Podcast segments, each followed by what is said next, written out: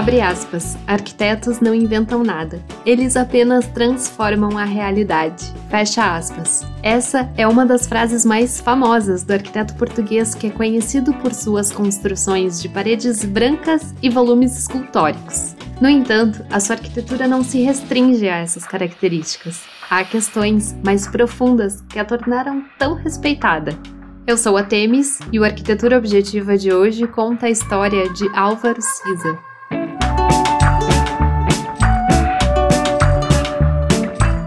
Nascido em 25 de junho de 1933 em Matozinhos, Portugal, Álvaro Joaquim de Melo Cisa Vieira, mais conhecido apenas como Álvaro Cisa, é um arquiteto celebrado pela qualidade excepcional das suas obras e por sua atuação no ensino de arquitetura.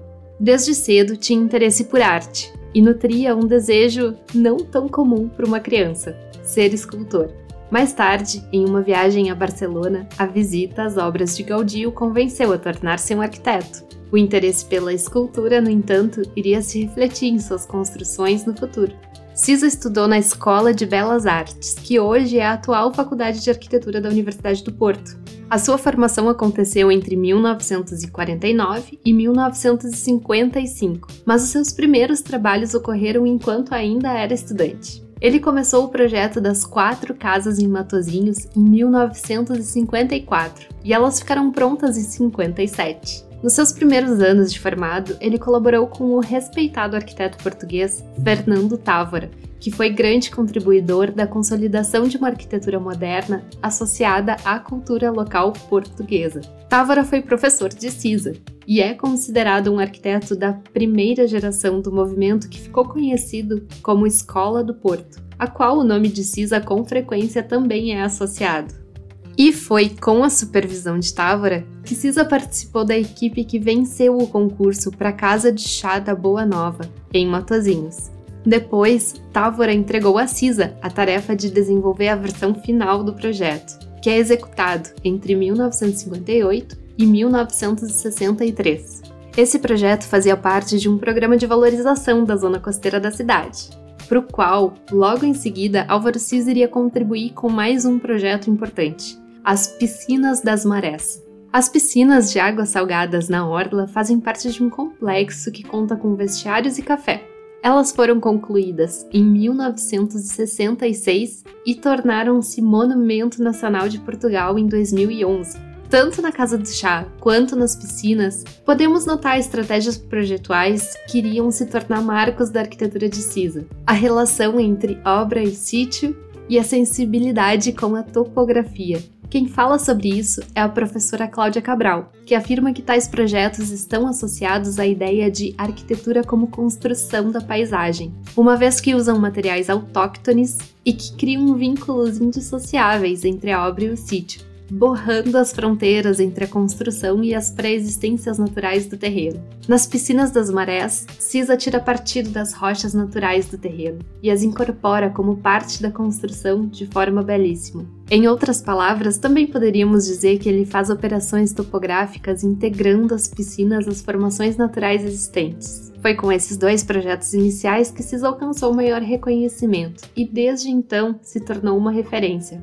Mas, para entendermos ainda melhor a arquitetura de Cisa, temos que entender o contexto em que ela começa a se desenvolver. Quando ele iniciou sua carreira, Portugal vivia um momento difícil em sua história política. Isso porque vigorava o Estado Novo, que era liderado pelo ditador Antônio Salazar. Se tratava de um regime fascista que se inspirava na experiência italiana de Benito Mussolini. E como em toda ditadura, as liberdades e oportunidades foram restritas, o que afeta também, é claro, o exercício da inovação na arquitetura. Houve censura e Portugal entrou em um grande isolamento. Esse é um contexto que muda somente no ano de 1974, quando ocorre a famosa Revolução dos Cravos, que resultou na derrubada do governo ditatorial. Foi a partir de então que se revelou mais amplamente ao mundo a obra de Cisa, trazendo novas oportunidades ao arquiteto. Depois da Revolução, ele projetou dois conjuntos habitacionais de baixa renda no Porto, o Conjunto de Bolsa e o Conjunto de São Vítor. Neles é explorada a repetição e a variação, assim como estratégias de construção econômica.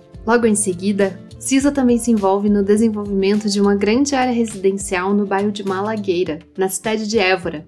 onde fica evidente uma grande compreensão e sensibilidade do lugar pelo arquiteto. Depois de ter sido comissionado para esses projetos de grande porte durante os anos 70 e de já estar consolidado em Portugal, surgem também oportunidades internacionais. A primeira vez que ele constrói fora do seu país ocorre em Berlim, na Alemanha. Entre 1980 e 1984, ele projetou lá um bloco de habitação social. É um edifício de sete andares em um terreno de esquina e que tem como principal característica sua forma curva e a fachada contínua, com um ritmo ordenado de janelas. Na sequência, ele volta a Portugal para realizar outra obra importante, o edifício da Faculdade de Arquitetura da Universidade do Porto, onde ele também teve uma grande influência no currículo do curso. Aliás, uma parte importante da contribuição de Cisa é a sua atuação como professor. Em 1966, ele começa a dar aulas na Universidade do Porto. Ele foi também professor visitante na Universidade de Harvard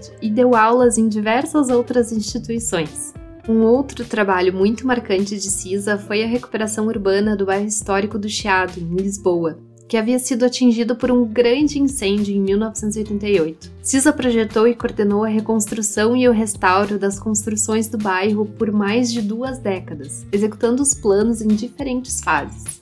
Isso envolveu não apenas os trabalhos em edifícios, mas também de estruturas urbanas, incluindo, por exemplo, caminhos de pedestres.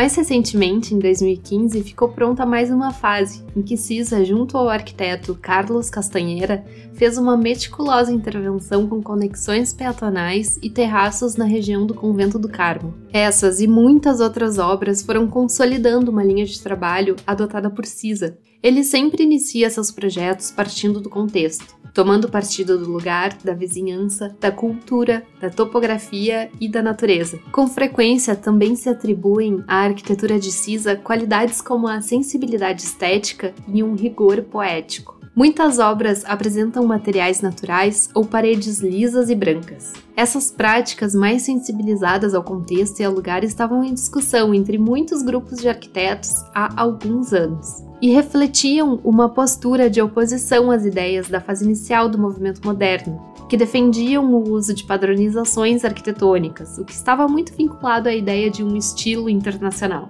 Por outro lado, as características das obras de Cisa também revelam que a sua arquitetura usa a arquitetura moderna como referência. Os volumes escultóricos, as simples paredes brancas e até mesmo um certo espírito heróico são características que fazem com que muitas vezes ele seja reconhecido como um sucessor da arquitetura moderna. Mais especificamente, já se notaram influências das obras de arquitetos modernos como Alvar Aalto, Le Corbusier, Adolf Loos e Frank Lloyd Wright. Essa associação entre a arquitetura moderna e o trabalho de Álvaro Siza é tão presente que fez parte da citação do júri quando ele recebeu um dos maiores prêmios de arquitetura do mundo, o Pritzker. Siza foi escolhido para receber o prêmio no ano de 1992, e o júri escreveu sobre ele o seguinte: Abre aspas. A arquitetura de Álvaro Siza é uma alegria para os sentidos e eleva o espírito. Cada linha e curva é colocada com habilidade e segurança. Como os primeiros modernistas, suas formas, moldadas pela luz, têm uma simplicidade enganosa. Elas são honestas. Elas resolvem problemas de design diretamente. Se for necessária sombra, um plano suspenso é colocado para fornecê-la. Se uma vista é desejada, uma janela é feita. Escadas, rampas e paredes parecem predestinadas num edifício de Cisa. Essa simplicidade, no entanto, após um exame mais minucioso, revela-se como uma grande complexidade. Há um domínio sutil subjacente ao que parece ser criações naturais. Fecha aspas. Então, já consagrado por esse grande prêmio, Cisa encerra os anos 90 com outra importante obra, o Pavilhão de Portugal na Expo 98. Esse é um projeto muito emblemático, principalmente devido à sua enorme praça pública, que é sombreada inteiramente por uma cobertura de concreto que impressiona por ser incrivelmente fina. Imaginem só, o tamanho dessa cobertura é de 70 metros por 50 metros mas a espessura é de apenas 20 centímetros. Ela é apoiada em dois volumes, também de dimensões monumentais, e esse conjunto enquadra a vista para o Rio Tejo. É muito incrível. Já nos anos 2000, algumas das suas obras mais consagradas em Portugal são a Estação de Metrô de São Bento, a Biblioteca Municipal de Viana Castelo e o Complexo Desportivo de Gondomar. E fora do seu país natal, alguns dos maiores trabalhos foram o edifício da Universidade em Lérida, na Espanha, o Museu Mimesis, na Coreia do Sul, o edifício da Novartis, na Suíça, e o Museu de Design na China. Porém, quero dar mais destaque ao projeto que ele fez no Brasil. E não somente porque ele fica na minha cidade natal, mas também porque esse projeto teve uma grande repercussão e porque venceu o prêmio Mias Crown Hall Américas, que reconhece as melhores obras construídas no continente. É a Fundação Iberê Camargo, em Porto Alegre, que ficou pronta em 2008. Ela foi projetada para abrigar as obras do pintor gaúcho Iberê Camargo, assim como para receber exposições temporárias. A fundação fica na orla do Lago Guaíba, de onde é possível ver o pôr do sol. O edifício é composto por um volume vertical que abriga as áreas expositivas e por rampas enclausuradas que se destacam do corpo principal como se fossem braços. Pontualmente foram posicionadas janelas em locais estratégicos que emolduram a bela paisagem externa. Internamente, impressiona a espacialidade proporcionada pelo grande átrio e pelas rampas que se desenvolvem ao redor. Esse edifício é inovativo não só pela sua forma e pela distribuição dos seus espaços, mas também também pela tecnologia. Ele foi construído em concreto branco, que fica totalmente à mostra, sem pinturas e acabamentos no lado externo. Os sistemas de iluminação, climatização e água foram especialmente projetados para atingir eficiência e economia no uso dos recursos. Além disso, até mesmo os móveis de madeira e as placas de sinalização foram desenhados por CISA, tem muitos detalhes legais sobre esse projeto e para quem tiver a oportunidade eu recomendo a visita. Bom, eu tenho a sorte de ser de Porto Alegre e por isso já visitei algumas vezes. E eu posso dizer que com certeza é um dos meus lugares favoritos na cidade. É uma experiência emocionante entrar no térreo, ver o átrio, caminhar pelas rampas e olhar a paisagem pelas janelas. Bom, hoje Álvaro Siza tem 89 anos e continua ativo. Recentemente ficou pronto o seu primeiro projeto nos Estados Unidos, um arranha-céus em Nova York. Por toda a sua trajetória e pela qualidade do seu trabalho, ele se tornou uma grande referência e uma figura muito respeitada. Isso fica claro na declaração do conselho que o elegeu para receber o Leão de Ouro na Bienal de Veneza em 2012, que diz o seguinte: abre aspas, Desde a precoce valorização do restaurante Boa Nova e das piscinas de Lessa da Palmeira, e uma reputação confirmada pelas primeiras casas, Cisa manteve uma posição única na galáxia arquitetônica. Essa posição está cheia de paradoxos. Cisa tem mantido uma produção consistente de obras ao mais alto nível, mas sem o menor sinal de profissionalismo e promoção ostensivos que se tornaram parte do maquinário do arquiteto contemporâneo. Aparentemente correndo na direção oposta ao resto da profissão, ele sempre parece estar na frente, aparentemente imaculado e destemido pelos desafios práticos e intelectuais que ele se impõe. Experimentando formas de geometria extrema, ele consegue produzir edifícios de grande rigor. Desenvolvendo uma linguagem arquitetônica que é exclusivamente sua, ele parece falar a todos nós. Enquanto seu trabalho exala a segurança do julgamento, é claramente intensificado por meio de uma reflexão cautelosa. Enquanto nos deslumbramos com a leveza de seus edifícios, sentimos a seriedade de sua substância. Fecha aspas.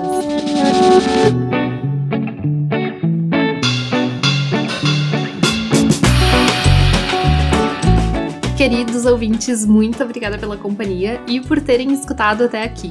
Bom, eu acho que deu para perceber que eu tenho admiração pelo Álvaro Cisa, né?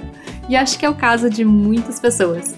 Então, se você conhece alguém que também gosta da arquitetura do Álvaro Cisa, aproveita e compartilha esse episódio. Se você quiser também, compartilhe esse episódio nos stories no Instagram e marca o perfil do podcast, que é arquitetura objetiva. Essa é uma forma bem simples de apoiar o crescimento do podcast se você estiver gostando dos conteúdos.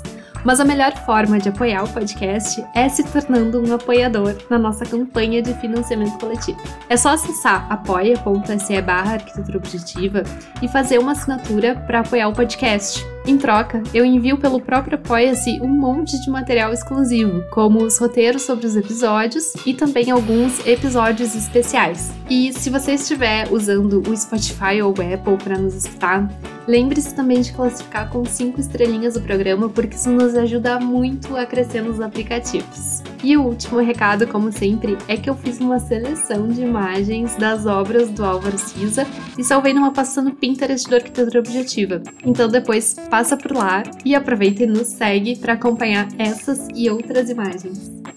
Muito obrigada e até a semana que vem!